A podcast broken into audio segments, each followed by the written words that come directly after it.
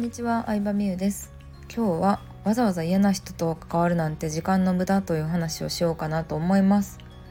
嫌な人と関わったりとかうーんなんだろうな。嫌な人ともうまくやっていくのが大事だって思ってる人が意外にも世の中多いんだなと思ったので今回の音声を収録しようと思いました。うん、なんか嫌なことを我慢するのも修行だみたいなまあ、もちろん組織の中で働いたりとか学校とか会社っていうね組織の中だったら、まあ、その秩序というかルールを守るために多少嫌なことを我慢するっていうのはあるとは思うんですけど、まあ、特に副業だったりとかビジネスとかうーんこうなんだろうな本業とは関係ない世界では嫌な人と関わるメリットなんて全くないと思うんですよ。うん、だってさうん、新しい人と出会うのに、ま、毎月何人ぐらいだ？毎月23人？毎月23人新しい人と出会い続けるって結構すごいですよね。毎月1人新しい人と出会えたらまあまあまあ普通だと思いますそしたらさ1年で10人ぐらいと出会うわけじゃないですか。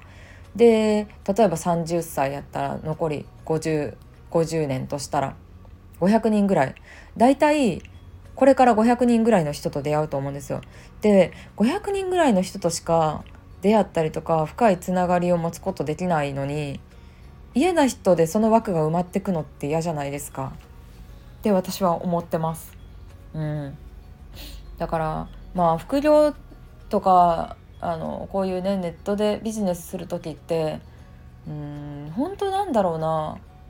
なんか嫌なことする嫌なことをやったりとか嫌な人と関わるんだったら会社と変わんないなと思うので別の世界っていう感じで作っていった方がいいなと思うんですよね。うん、で類は友を呼ぶっていう法則があるように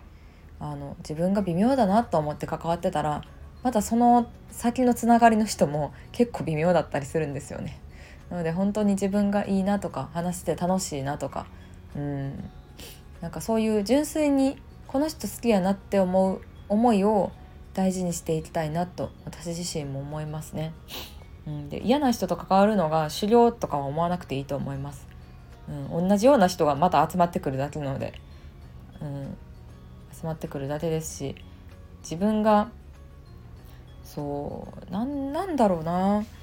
うん、なんかこう副業ってもっと自由なはずやのに嫌だけど関わってるのなんでなんですかね。その人と関わってて何らかのメリットを感じてるからなんですかね多分。そうですよね多分。うんでもそのメリットってそんなね自分が嫌な思いしてまで得るものなのかなって思うこともあるし。うんっていうのをちょっと疑問に思ったことが最近あったので、えー、話してみました。そう。自分がもやっとする気持ちはね大事にした方がいいっていうかそこからなんか仕方ないかでも仕方ないかみたいに思わなくていいと思います。うん、SNS でもねなんかフォローしといた方がいいかなとか思わなくていいと思います。だってさストレスって一番いろんな原因になるわけじゃないですか。ストレスで胃潰瘍になったりとか何？なんかストレスが原因の病気って多いじゃないですか世の中。なので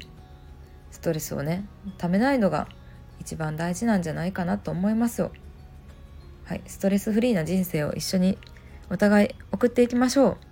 今日もありがとうございました。バイバイ。